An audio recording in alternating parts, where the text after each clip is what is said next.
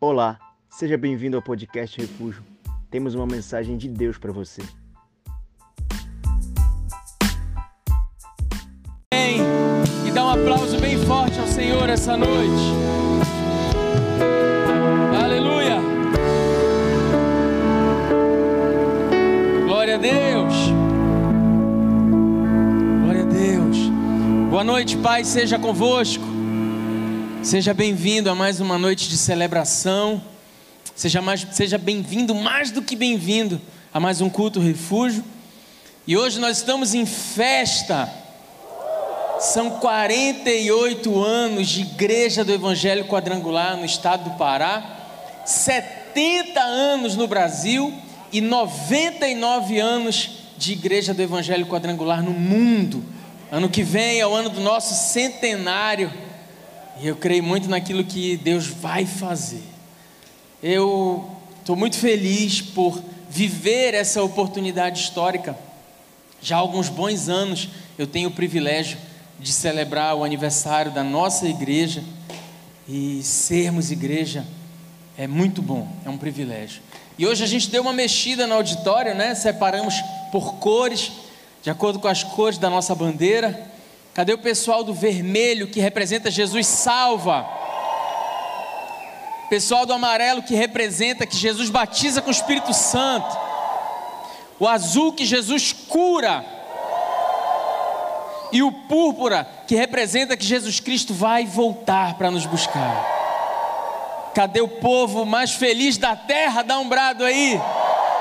Aleluia! Glória a Deus. Bom, o pastor Josué não pôde, não pôde ficar para o nosso culto, ele estava programado para ficar, mas ele está desde manhã em todas as celebrações e ele estava bem cansado. Eu falei, ó oh, chefe, a gente vai filmar tudo e vai lhe mandar.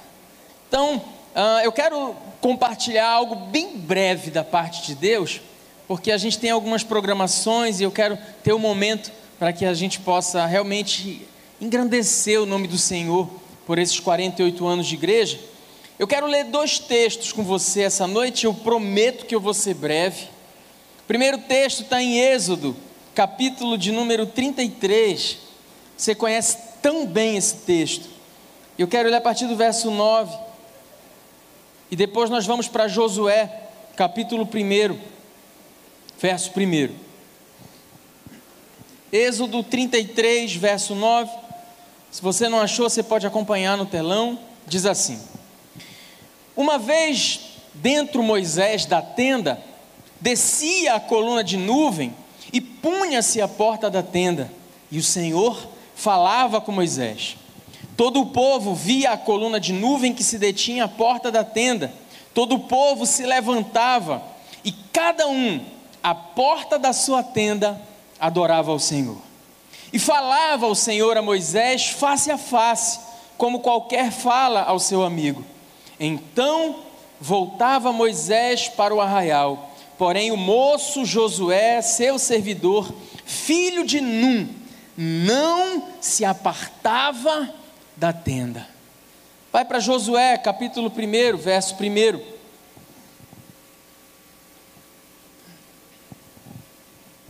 Sucedeu depois da morte de Moisés, servo do Senhor, que este falou a Josué, filho de Num, servidor de Moisés, dizendo: Moisés, meu servo é morto. Dispõe-te agora, passa esse Jordão, tu e todo esse povo, a terra que eu dou aos filhos de Israel. E todo lugar que pisar a planta do vosso pé, vos tenho dado, como prometia Moisés desde o deserto e o Líbano até o grande rio, o rio Eufrates, toda a terra dos heteus e até o mar grande para o poente do sol será o vosso limite. Ninguém te poderá resistir todos os dias da tua vida, como fui com Moisés, assim serei contigo. Não te deixarei e nem te desampararei. Ser forte e corajoso porque tu farás esse povo herdar a terra que, sob juramento, prometi dar aos seus pais. Tão somente ser forte e muito corajoso, para teres o cuidado de fazer segundo toda a lei que meu servo Moisés te ordenou. Dela não te desvies nem para a direita e nem para a esquerda, para que sejas bem-sucedido onde quer que andares. Não cesses de falar desse livro da lei, antes, medita nele dia e noite, para que tenhas o cuidado de fazer segundo tudo quanto nele está escrito. Então farás prosperar o teu caminho e serás bem-sucedido. Não te mandei eu, ser forte e corajoso, não temas e nem te espantes, porque o Senhor teu Deus é contigo por onde quer que andares. Deixa a tua Bíblia marcada nesse capítulo, vamos orar. Obrigado, Senhor, por essa noite preciosa. Obrigado pela tua palavra, Senhor, que só de ler o nosso coração já aquece. Pai, só de pensar nessas promessas que o Senhor fez a Josué e que também são palpáveis na nossa vida, ah, Pai, nós de fato nos tornamos fortes e corajosos, nós de fato geramos uma santa expectativa sobre tudo aquilo que o Senhor quer fazer nessa nossa geração nos próximos anos. Fala conosco, Senhor eu não tenho nada para entregar a não ser a boa semente que é a tua palavra. Me anula, anula aqui o meu eu, Pai. Que tu sejas quem vai nos dar a direção. Que o Senhor seja aquele que vai dar o crescimento dessa palavra e vai nos trazer a santa revelação. Nós estamos com muita expectativa naquilo que o Senhor quer falar conosco. Por isso, toma o teu lugar nas nossas vidas e na tua igreja, Pai. Fala conosco em nome de Jesus. Se você concorda, diga amém. Tome seu assento e dê um aplauso a Jesus bem forte.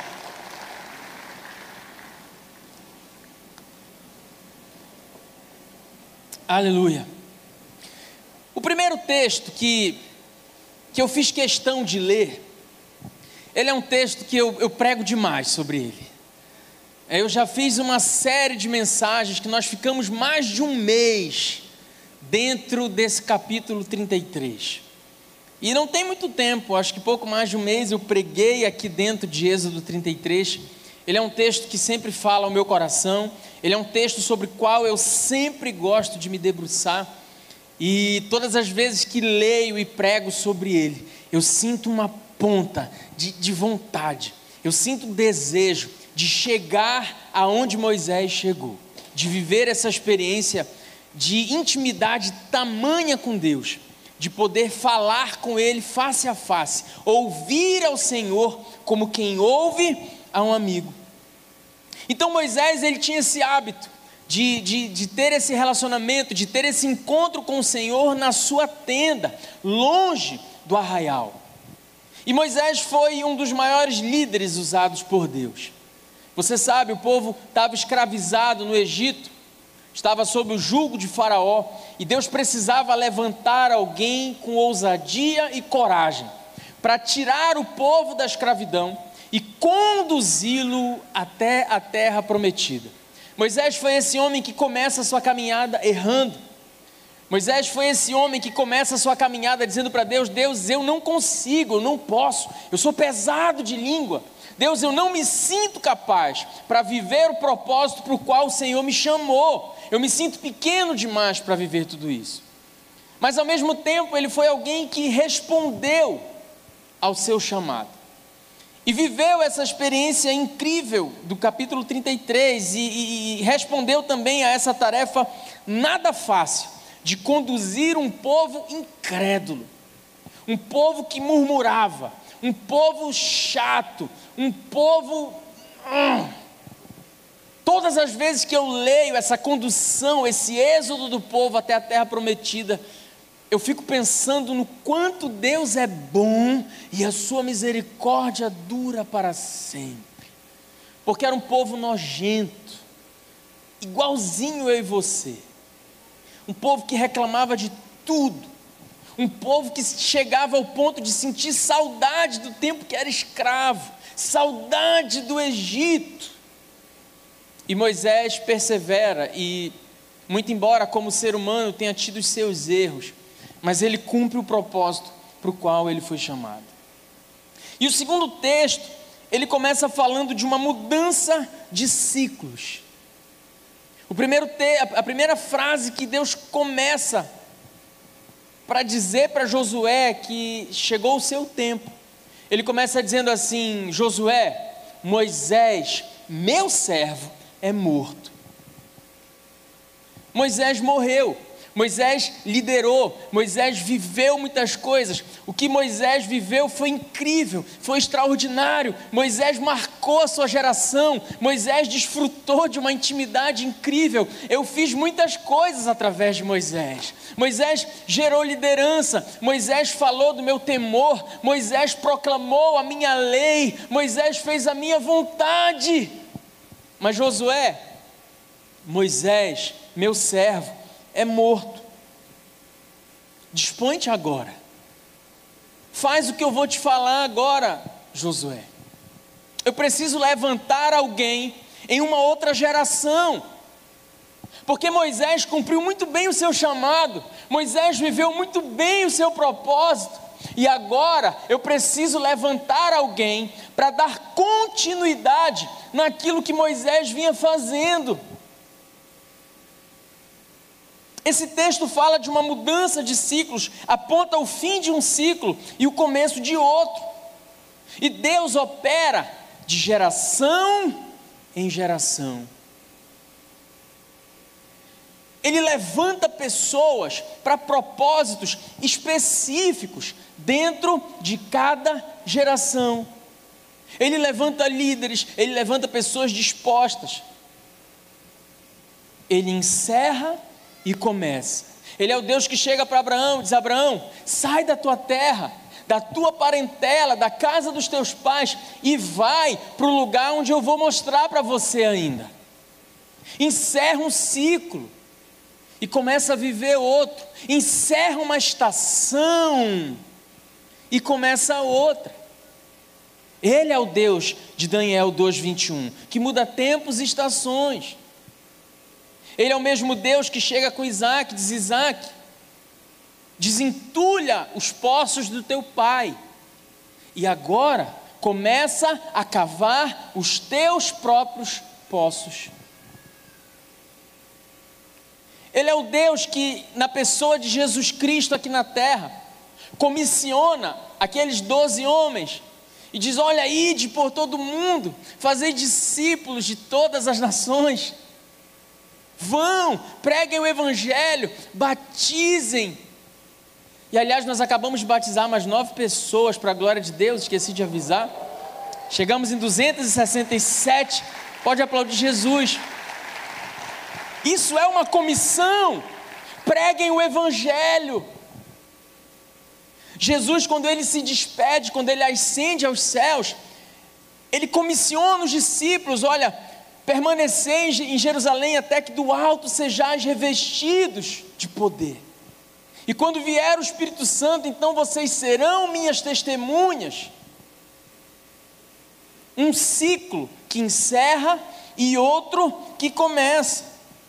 E o que é a geração? A geração fala de todo aquele que está ao meu redor, num determinado espaço de tempo.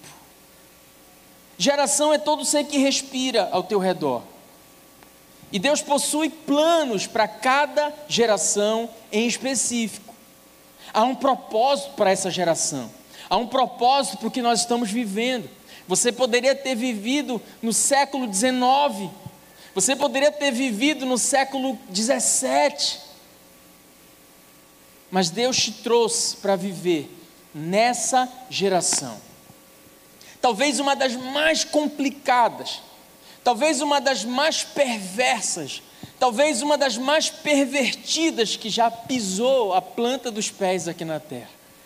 Mas nós estamos nessa geração. E nós estamos tendo uma oportunidade histórica de viver esse tempo. Eu e você temos essa oportunidade. Quando uma geração passa, outra geração precisa ocupar o lugar que foi deixado. Quando uma geração se vai, outra geração precisa levantar e tomar o cajado de Moisés. Josué, Moisés, meu servo, é morto. Dispõe-te agora. Há ainda muito para ser vivido, e eu preciso levantar protagonistas para aquilo que eu quero fazer. Gente que talvez, como Davi, vá sair de, de, de, trás das ovelhas malhadas, de um aprisco que não significava nada nem para o seu dono. Mas chega um tempo de tirar Davi de, de trás das ovelhas malhadas e colocá-lo no trono para reinar sobre Israel.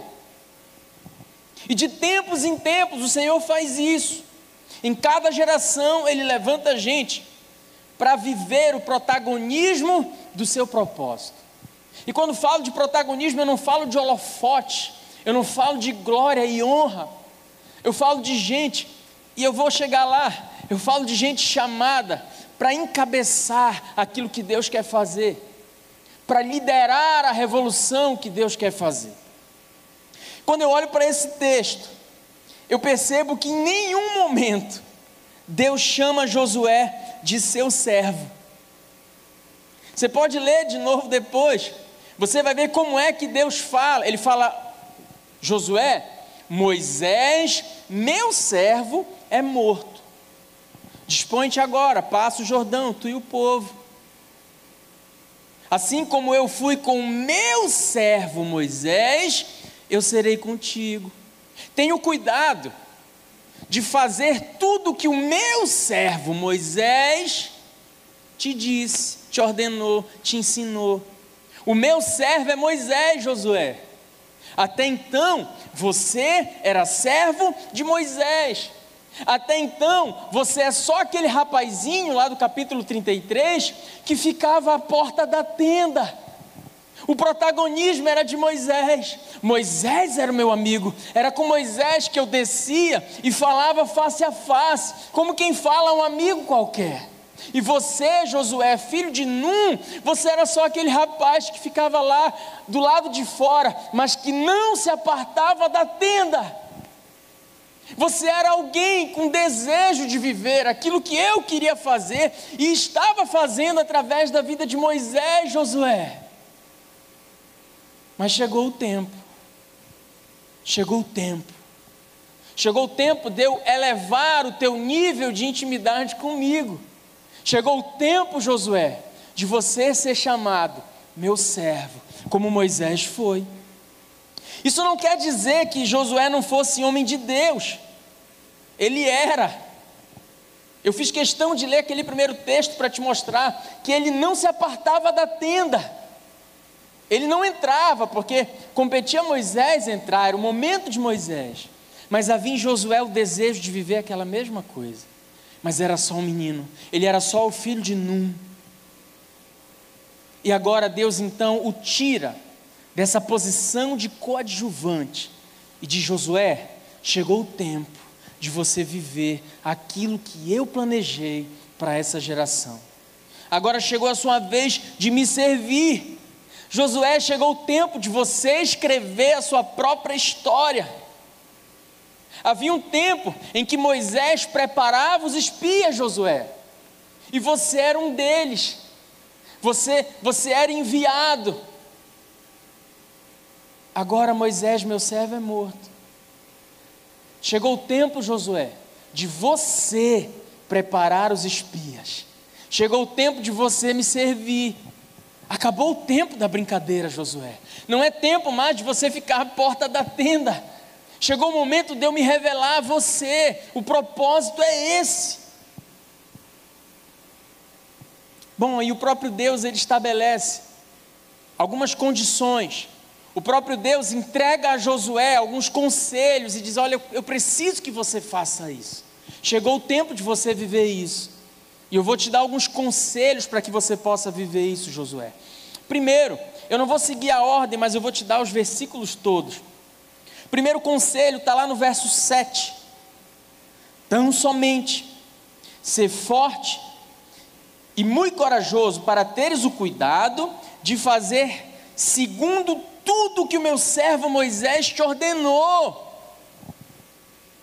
Olha a primeira condição que Deus diz: tenha cuidado de fazer tudo o que Moisés te ensinou. Como eu fui com ele, eu vou ser contigo. Mas você precisa saber então, Josué, Quem fui eu com o teu, com o teu Senhor? Quem fui eu com o teu líder? Você sabe como eu fui com ele, Moisés, porque você aprendeu aos pés dele. Provavelmente você ouviu Josué quando eu falava com ele, como quem fala um amigo. Quando eu falava com meu amigo Josué, você ouviu. Tenho cuidado de observar tudo aquilo que eu fui com Moisés, porque eu serei contigo da mesma forma. Tenho cuidado de honrar aquilo que a tua liderança foi na tua vida, porque eu serei exatamente aquilo que fui com ele. Sabe, gente, nós só vamos liderar uma geração e cumprir o nosso propósito se nós honrarmos e tivermos conhecimento de uma geração que liderou antes de nós. Nós só vamos usufruir daquilo que nós recebermos de uma geração que passou. E talvez seja essa a importância de você conhecer a história da sua igreja, de você saber quem foi Aimee Semple MacPherson. A coragem a ousadia de 100 anos atrás, uma mulher se levantar e pregar o Evangelho e ser pastora, que hoje, em 2021, a gente ainda tem alguns pseudo-teólogos com essa palhaçada. Ai, mas pastora, mas não existe pastora. Cala a boca e faz alguma coisa pelo reino. Sim, a minha igreja foi fundada por uma mulher. Como eu tenho orgulho de conhecer a história de Aimee Semple MacPherson de ser fruto de um avivamento que Deus começou através da vida dela. Como eu tenho orgulho de saber quem foi Harold Williams, que trouxe a visão do evangelho quadrangular para o nosso país, mas acima de tudo, como eu tenho orgulho de estar aos pés do meu pastor Josué Benson, saber qual é a sua história, conhecer o seu coração, saber quem é o Deus dele porque eu sei que assim como Deus foi com ele, ele pode ser comigo. Eu até arrepio de pensar nisso, porque eu sei quem foi o homem da capa preta que chegou aqui no estado do Pará há 48 anos que onde pisava a planta dos pés, os milagres aconteciam, os demônios tinham que bater em retirada. Eu sei quem é esse homem responsável por ser instrumento de Deus para que a gente pudesse viver o avivamento que hoje a gente vive. Eu conheço o coração dele. E durante muito tempo eu fui o filho de Num. Eu fiquei à porta, ouvindo, querendo, quem sabe, usufruir de algumas migalhazinhas que caem até hoje. Eu ainda sou muito assim. Toda oportunidade que tenho, eu quero estar aos pés dele. Me taxe do que você quiser, eu não ligo. Eu preciso saber quem é o Deus dele, porque eu sei que, como Deus foi com ele, vai ser comigo também. A nossa geração quer ser muito líder, mas não quer antes aprender a ser liderado. Nós somos uma geração que quer mandar, só que a gente não aprendeu ainda a obedecer. E Deus não pode fazer essa inversão. Essa semana eu conversava com um discípulo, ele falou: Pastor, o que, que acontece esses anos todos em que a Bíblia fala de Jesus na sua adolescência e depois ela fica silente? Jesus vai reaparecer com 30 anos, por que isso? O que aconteceu nesse tempo? Eu falei: Olha, todo, tudo aquilo que a Bíblia não aborda, ela não aborda com um propósito. Esse período em que Jesus fica, dos 12 anos aos 30, e a gente não tem conhecimento do que acontece. Jesus, a última frase diz que Jesus crescia em graça, conhecimento estatura, e que em tudo era submisso aos seus pais. Depois Jesus reaparece diante de João Batista, e o que, que João Batista fala sobre ele? Eis aí o Filho de Deus. Ele passa esses 18 anos aprendendo a ser filho, em tudo sendo submisso. Até que o Senhor dê testemunho: você é o filho, eu sou o filho, então agora eu posso ser pai. Eu fui um bom liderado, agora eu posso ser líder. Como fui com o teu Senhor, serei contigo. Tem cuidado de fazer tudo que você aprendeu com Moisés. Nós somos a geração que despreza o ensino. Nós não honramos como deveríamos, da forma como deveríamos. Nossos relacionamentos quase sempre são de sanguessuga espiritual da nossa liderança. Nós queremos receber muito mais do que dar, quando a Bíblia diz que é melhor dar do que receber. Nós não honramos a unção. E qual o problema disso? Está lá em Mateus capítulo 10.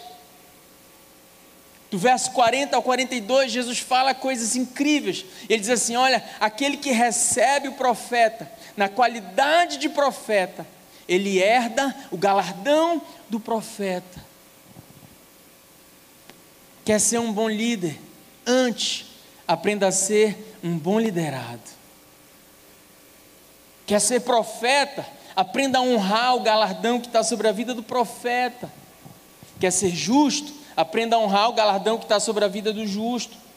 Unção.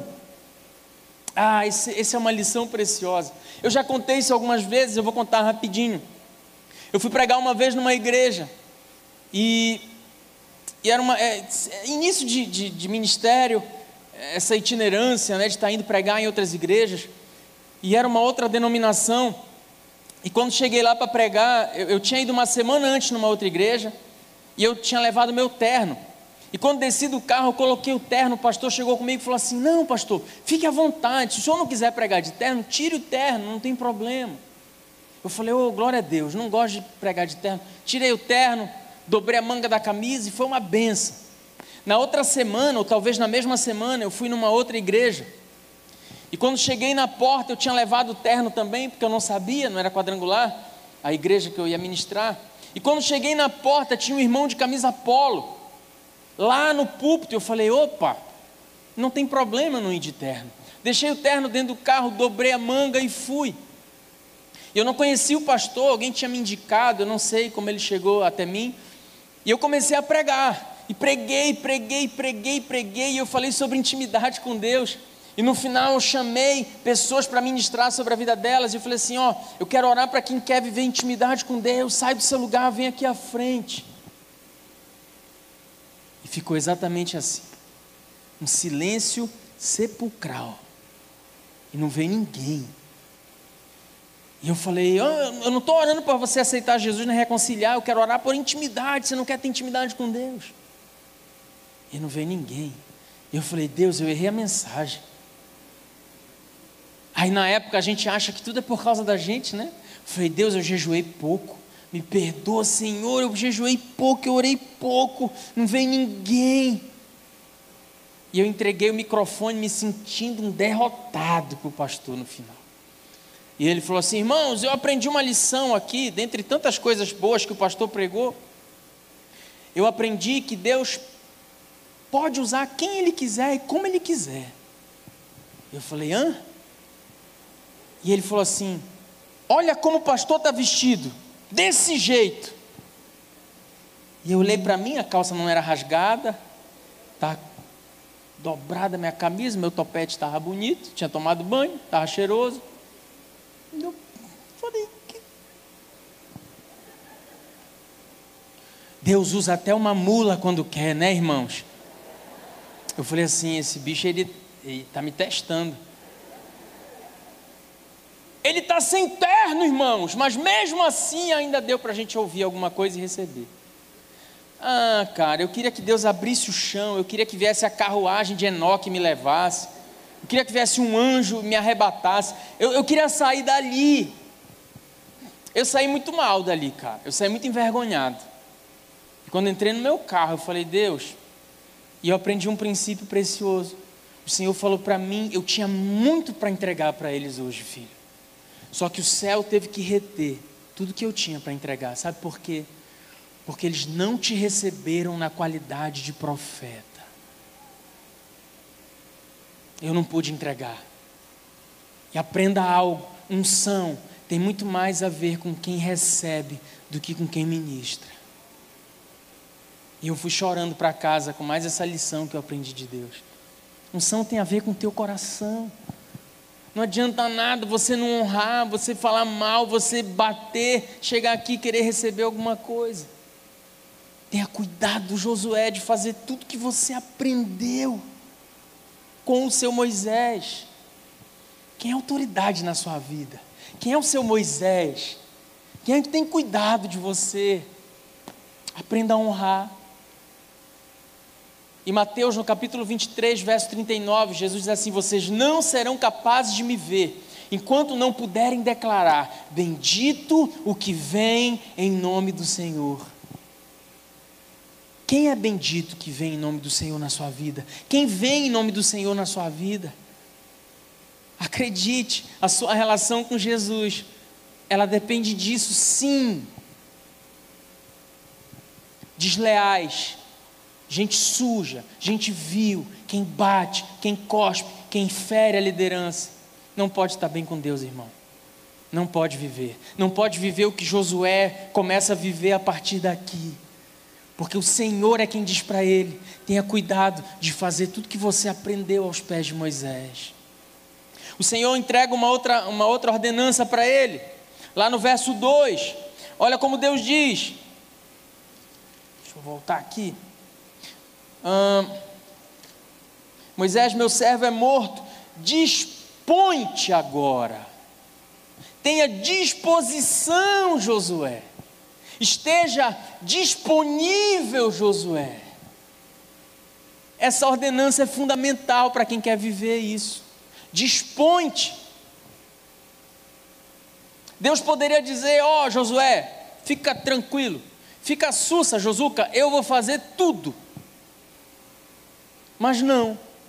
Deus diz para ele: tenha disposição, esteja disponível, responda positivamente. Esses dias, é, eu gosto muito de um pastor chamado Josemar Bessa, e ele postou uma frase tão errada biblicamente. Ele falou assim: os eleitos podem até serem distraídos, mas nunca impedidos de viver o seu propósito. Balela. Teologia vil e furada de quem acredita em predestinação e descarta o livre-arbítrio se fosse assim, o Senhor não diria para Josué: dispõe-te. Se fosse assim, Jesus não diria em Mateus 23, 37 para os fariseus: Eu quis vocês, vocês não me quiseram. Jesus não diria em Apocalipse 3, 20: Eu estou à porta e bato, se vocês abrirem, entrarei. A ordem de Deus é: dispõe-te. Esteja disposto para viver o que Deus quer que você viva. Porque você pode não estar disponível. Você pode dizer para Deus: Deus, eu não quero. Deus, eu prefiro comer o fruto proibido. Eu não estou afim de viver o propósito. Deus vai deixar de amar você? Não vai. Mas você não vai viver o propósito. Você não vai viver. Por quê? Por causa da sua livre, espontânea vontade. O próprio Josué, mais tarde, ele vai falar no capítulo 24, verso 15, para o povo: Olha, vocês precisam decidir que Deus vocês querem servir. Se quiserem servir Baal, sirvam. Eu e minha casa serviremos ao Senhor. Isso é livre-arbítrio, isso é estar disponível, isso é corresponder ao chamado de Deus. É o próprio Jesus quem vai dizer também: olha, quem quiser, quem quiser, está lá em Mateus 16, 24.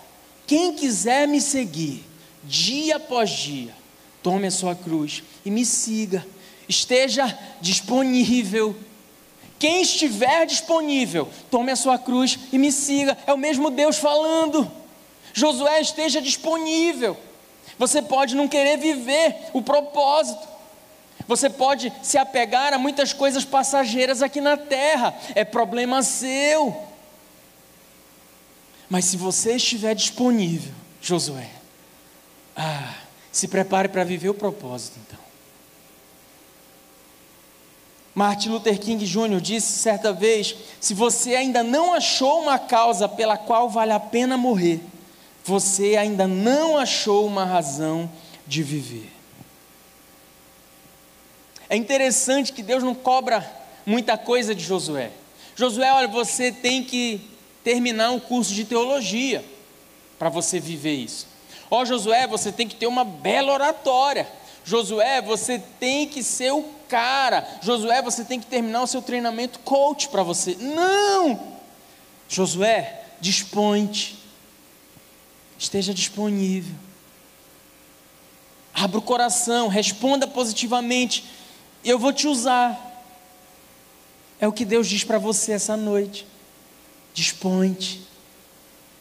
Esteja disponível para fazer o que eu quero. Terceiro, terceiro conselho, terceiro pedido que Deus faz a Josué, está lá no verso 8, ele diz assim: medita na palavra de dia e de noite e te esforça para cumprir.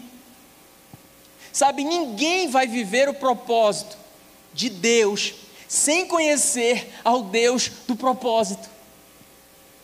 Você não vai viver o propósito dele se você não o conhece.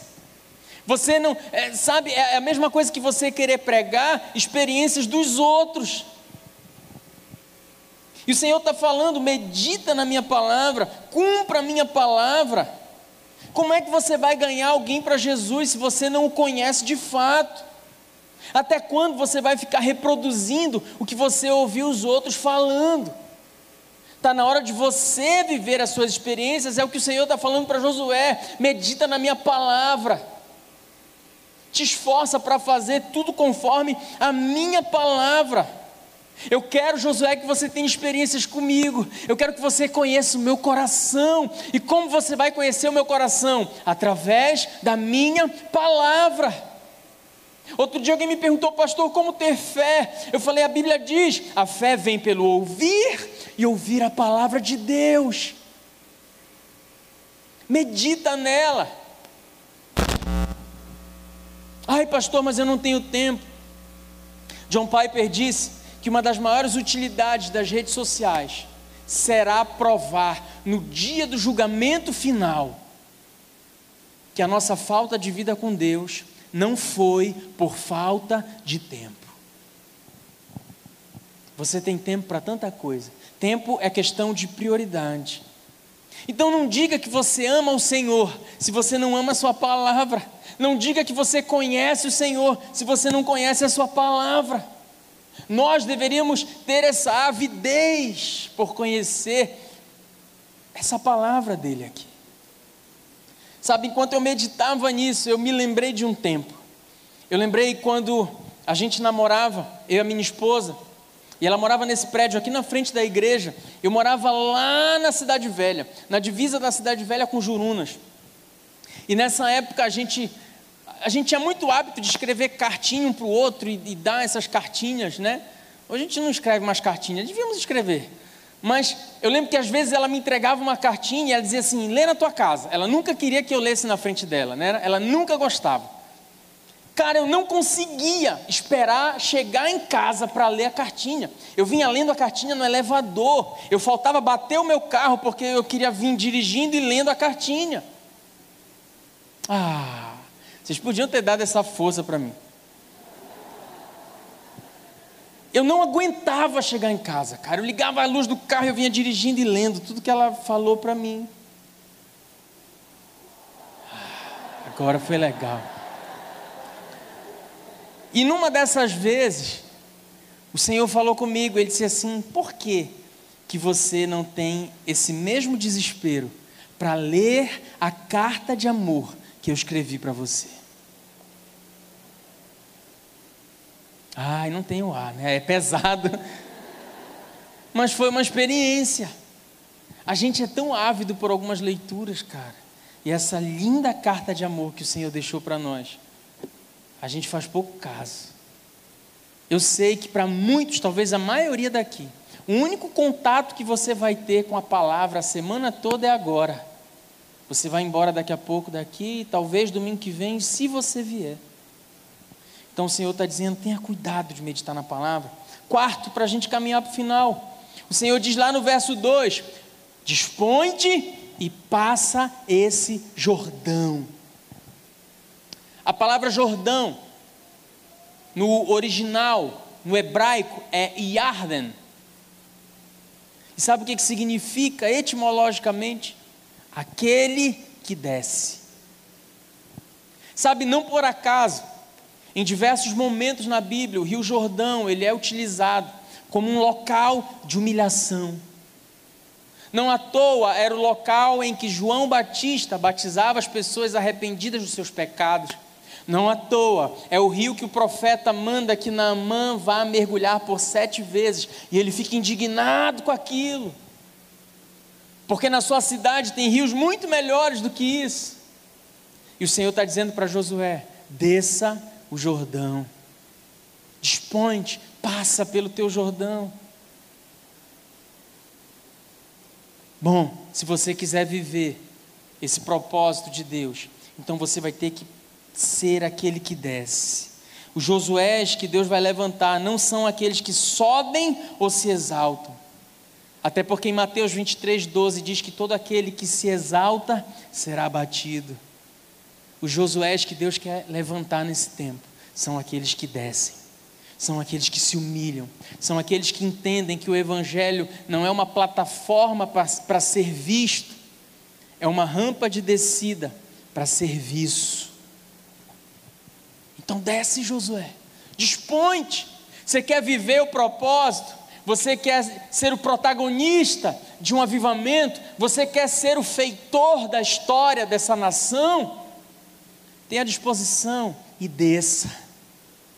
Quer ver um homem cheio do Espírito Santo, ele nunca vai se sentir digno, ele nunca vai se sentir apto, ele nunca vai se sentir o bambambam, bam, bam.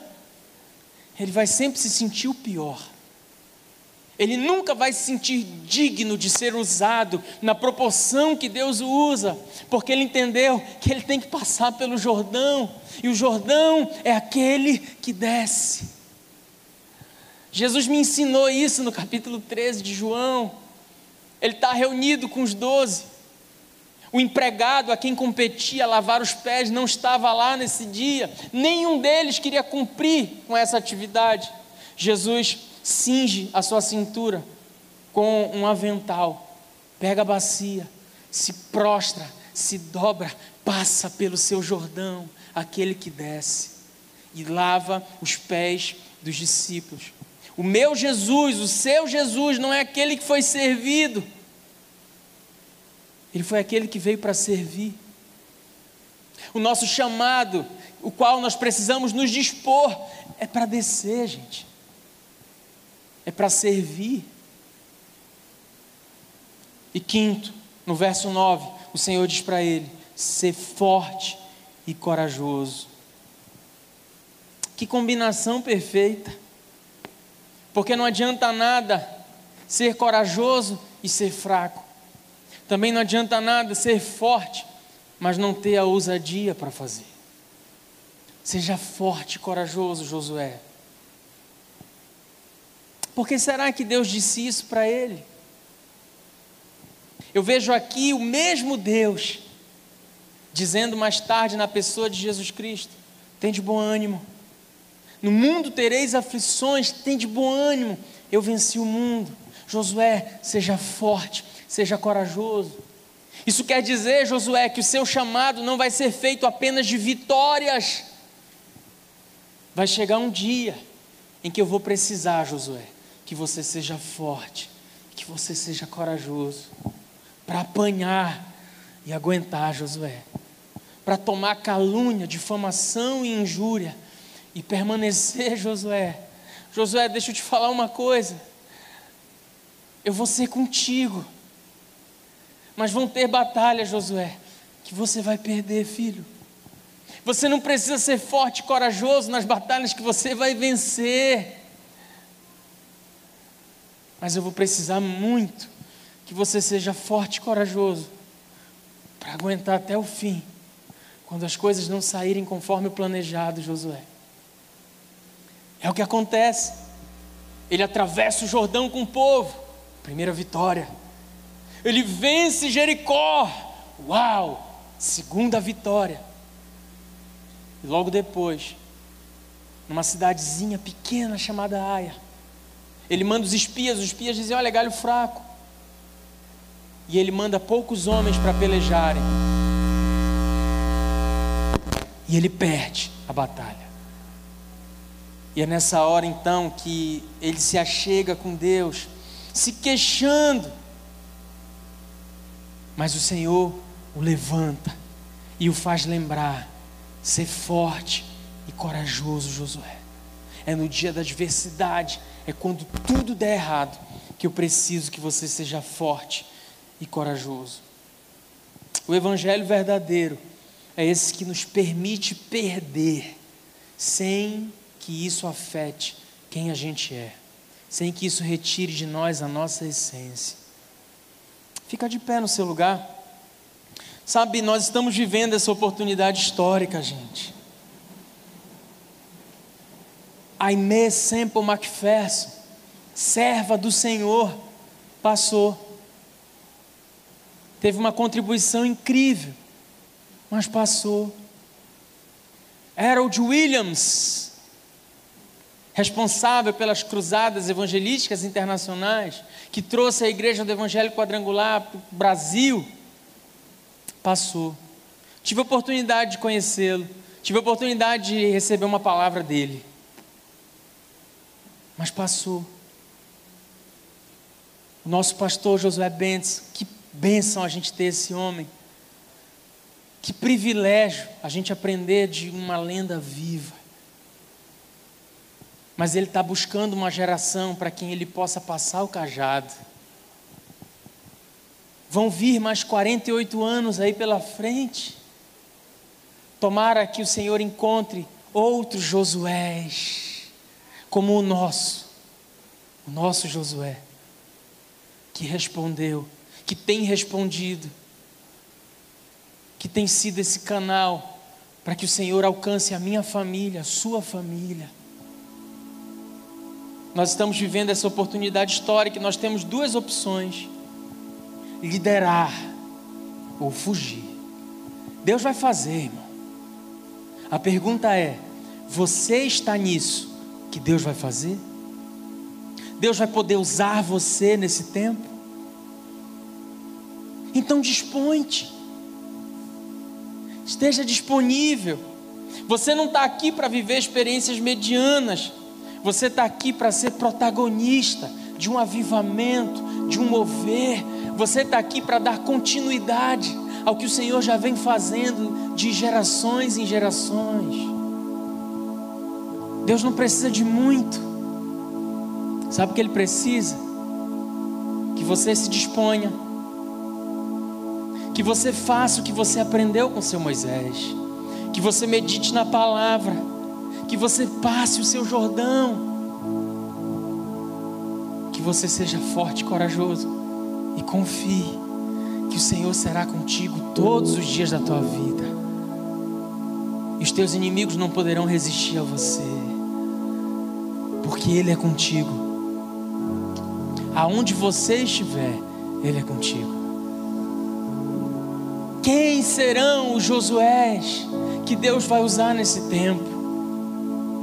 Quem serão aqueles responsáveis por levar o evangelho quadrangular, o evangelho de Cristo Jesus, que ensina que Ele salva, que Ele batiza com o Espírito Santo, que Ele cura e que Ele está vindo aí para nos buscar? Quem são aqueles que têm os pés que anunciam as boas novas, que têm as mãos que tocam feridas, que têm a boca que propaga as boas novas de Cristo? Tomara que o Senhor te encontre hoje. Tomara que você se encontre com Ele hoje, Josué. Dispõe-te agora. Isso é para você que tem aprendido com a gente. Como o pastor Josué Benson fala, eu acredito, os maiores pastores dessa igreja, Deus ainda vai levantar nesse tempo. Estão aqui no meio. Eu faço dele as minhas palavras, porque aprendi com meu Moisés e tudo que ele faz eu faço também. Tomara que o Senhor te encontre, Josué, essa noite. Eu quero orar por você. Esse foi o podcast Refúgio. Esperamos que tenha te abençoado. Para mais informações sobre nosso ministério, acesse nossas redes sociais